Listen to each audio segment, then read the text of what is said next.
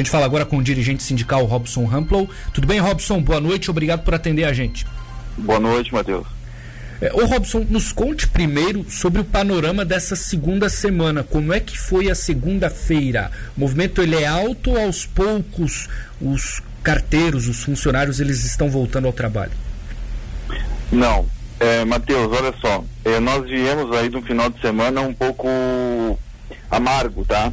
É, na sexta-feira teve uma decisão aí, quase que no final do dia, com relação ao STF, Supremo Tribunal Federal, que estaria julgando ah, as cláusulas, duas cláusulas, e dentro delas a principal que seria, principal na verdade não, mas é a, a cláusula que, que, que daria uma mudança na questão nossa aí da greve, que seria a questão do, da vigência do, do, do acordo coletivo. E daí eu, todos os magistrados ali, só um, um dos ministros que votou a favor nosso, né? Todos os outros dez uh, ministros ali, eles seguiram o voto do relator, o caso de Toffoli, e aí é, foi por água abaixo a nossa ideia de que por mais um ano estaríamos assegurados com o acordo coletivo da forma como vimos.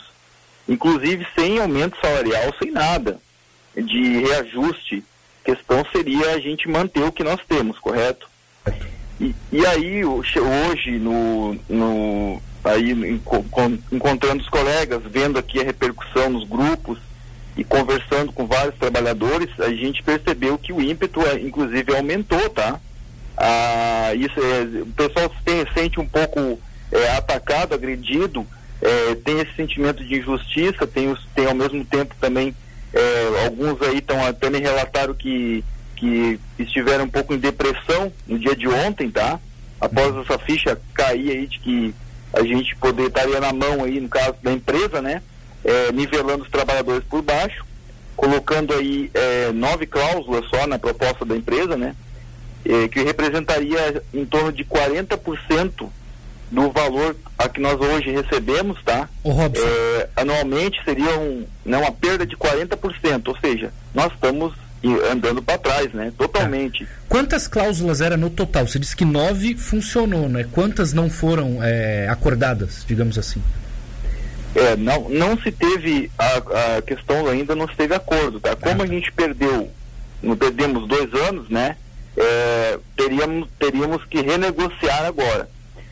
É, são nosso último acordo coletivo eram 79 cláusulas. Nossa. Certo? Uhum. Na nossa proposta desse ano, na proposta da federação, seriam 80 cláusulas. A primeira cláusula seria uma cláusula inédita dentro de, do, do, do, do, funcionalismo público, dentro da, das classes trabalhadoras, tá? Que seria a questão do coronavírus. Ah, certo? Perfeito, a, gente, perfeito. a gente pediria ali para a empresa respeitar os trabalhadores que estariam enquadrados dentro da questão do grupo de risco, né, aqueles que coabitam com pessoas do grupo de risco e pessoas que têm idade, é, têm crianças em idade escolar que, que porventura, né, mediante esses decretos, situações, claro que por força maior, né, não pudessem fa se fazer presente, não pudesse trabalhar. Robson, Estaria ali mantendo os seus direitos, tá? Quais são as principais, assim, você consegue pontuar, elencar umas três, por exemplo, para o nosso ouvinte de, uhum, de cláusulas que não sim. estão sendo cumpridas, as mais importantes para vocês? É, então, uma das mais importantes aí que os trabalhadores vão sentir, que a maior parte dos trabalhadores são é, carteiros, né? Tá. É, 60% aí do efetivo aí nosso dos Correios é, é carteiro, acho que é mais 60%, em torno de 65% são carteiros. Cara, é o, é o adicional de risco, né? São 30% do, do valor do salário. Esse aí é a proposta é exclusão. Sai tá? tudo, tudo, não fica nem 10, 5% cai Não, tudo exclusão do, do, do adicional. Está ali, tá, tá bem claro isso. Tá. Né? É, também para os atendentes tendo, teria no caso o adicional de guichê, tá? Para eles não chega a 30%, é um valor assim na base de 20%, se não me engano, tá? Se eu não estiver enganado. Eu não sou atendente, eu tenho uma certa dificuldade para falar às vezes sobre atendente. Tá.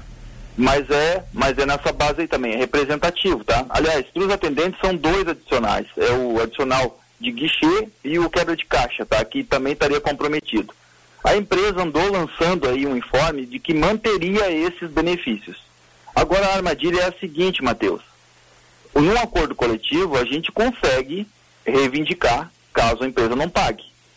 Mas da forma como a empresa está colocando, ela quer manualizar, ela quer deixar na mão dela o, esses, esses, é, é, esses direitos.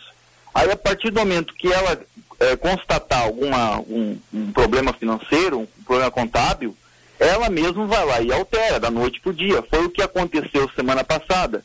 Ela já ingressou aí com três ofícios, é, desarticulando tanto quatro vale alimentações da, da, da, dos nossos tickets mensais, é, desarticulando o Vale Cultura e o auxílio creche, tá? São, são essas medidas que a empresa tomou. Uhum. Um outro ponto que é muito importante a gente falar é a questão do da, da licença maternidade, que hoje uma mulher, uma, uma trabalhadora dos Correios, ela quando ela quando ela, ela tem o seu filho, né? Ela tem 180 dias de licença maternidade. Pela CLT são 120 dias, tá? Tá? Isso, isso em virtude do quê? De que na nossa atividade é uma atividade que ela é de esforço físico, né? O trabalhador ele tem é, o risco esse comentado e aí o que acontece? A, a tripla jornada, né? De uma de uma trabalhadora ela, ela é recompensada de uma certa forma com, com, com, esse, com esse tempo aí a mais para poder ficar com o seu filho, entendeu? Isso, isso independe da função, é, sendo mulher, ela tem 180 não. dias. É, ou, ou são não, pode ser administrativo, pode ser atendente, pode ser carteiro. Ah, perfeito. Né? Isso, é, isso aí está dentro do. Porque os Correios, ele tem, é, é, olha, não é fácil trabalhar nos Correios, tá? Sim. Tem que ser um, é, um, é uma espécie de herói, hum. entendeu? É, a, gente, a eu estou falando isso, eu não quero denegrir a imagem da minha empresa, mas assim, ó, eu falo disso porque assim, ó, a gente é guerreiro, cara.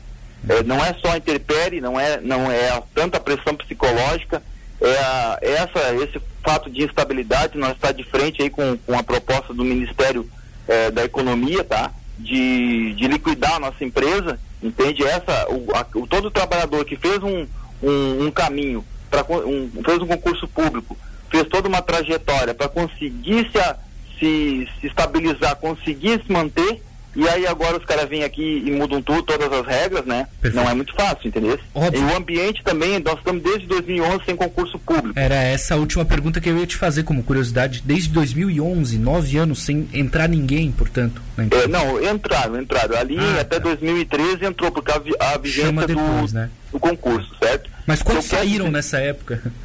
Não, então, olha, só para tu ter, uma das ah, lá em 2011 nós éramos em, em torno de 120 mil trabalhadores. Tá. É, no ano 2018 fechou com 105 mil. Em 2019 nós já estamos com 99 mil trabalhadores. É, e assim vai, vai só saindo trabalhadores de, desse quadro, né? Uh, o importante é, é salientar o seguinte, ó, existe a mão de obra né, é, temporária que ela dá, ela, ela supre a, essas demandas, inclusive agora a empresa tem um plano de contingência de negócio, de continuidade de negócio, tá? Que é, em virtude da greve, é colocar também um pessoal terceirizado para fazer entrega. Muito pessoal se preocupa aí, ah, como é que vai ficar minha entrega? A empresa tem esse plano aí. Mas eu queria fazer o, seguinte, a seguinte reflexão. O trabalhador que vai na porta da casa, né, com o verde, com, com o, o azul e amarelo aí, o carteiro, que vai ali uniformizado, identificado, que, que, que, o pessoal conhece, tem que ter a relação de confiança, esse trabalhador aí, ele, ele, ele fez um concurso público, foi investigado ali o, na vida dele, vida social dele, se ele devia alguma coisa em três esferas, né? Tanto aí na, na Receita Federal, na Polícia Federal, né? Na, no, no, no como é que diz na. Sim, sim. Me fugiu o termo agora, é, tá? tá? Existe investigação social. Para quê? Para que não seja uma pessoa que vá lá e, e né, na, na, sua mão um cartão de crédito, um talão de cheque, alguma coisa assim, e que extravie, entendeu? Perfeito. Então, assim, a gente, o que a gente pede, na verdade, é que o trabalhador ele tenha, é, seja mais valorizado, né, para que o serviço ele seja valorizado também, seja o, né, o, o, o cliente aí também receba né, uma, um, um, um serviço de qualidade. Perfeito. Ô Robson, muito obrigado por atender a gente aqui na Rádio Cidade. Estamos à disposição para novas informações. Grande abraço, boa noite. Tá, muito obrigado.